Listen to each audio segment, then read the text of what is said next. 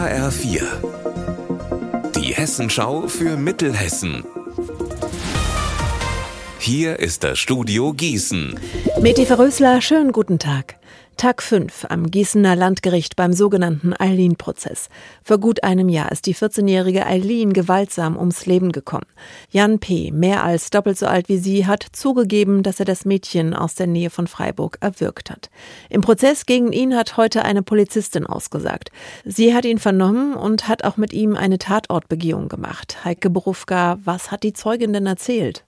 Die Zeugin hat uns spüren lassen, wie auch sie als erfahrene Ermittlerin entsetzt über diese Tat ist. Sie hat gesagt, wenn man sich mal vorstellt, wie er Eileen wie ein Vieh, wie einen Sack hinter sich hergezogen hat.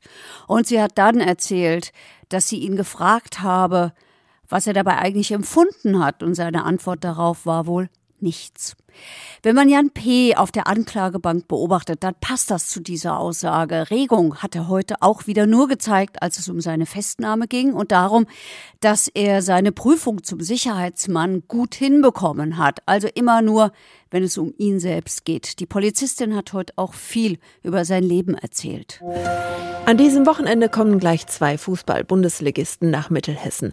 Am Sonntag empfängt der FC Gießen den SV Darmstadt 98 im Gießener Waldstadion.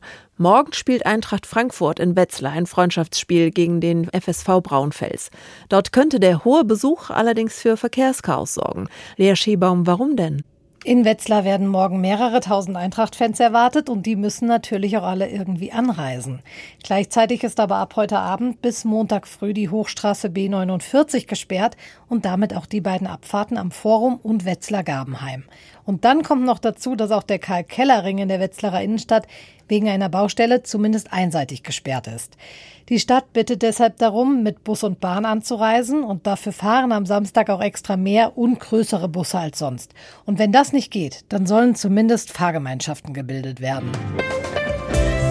Unser Wetter in Mittelhessen. Heiter bis wolkig und heiß bleibt es bis zum Abend. In der Nacht dann liegen die Temperaturen bei 18 Grad in Bad Nauheim und 15 in Weilroth.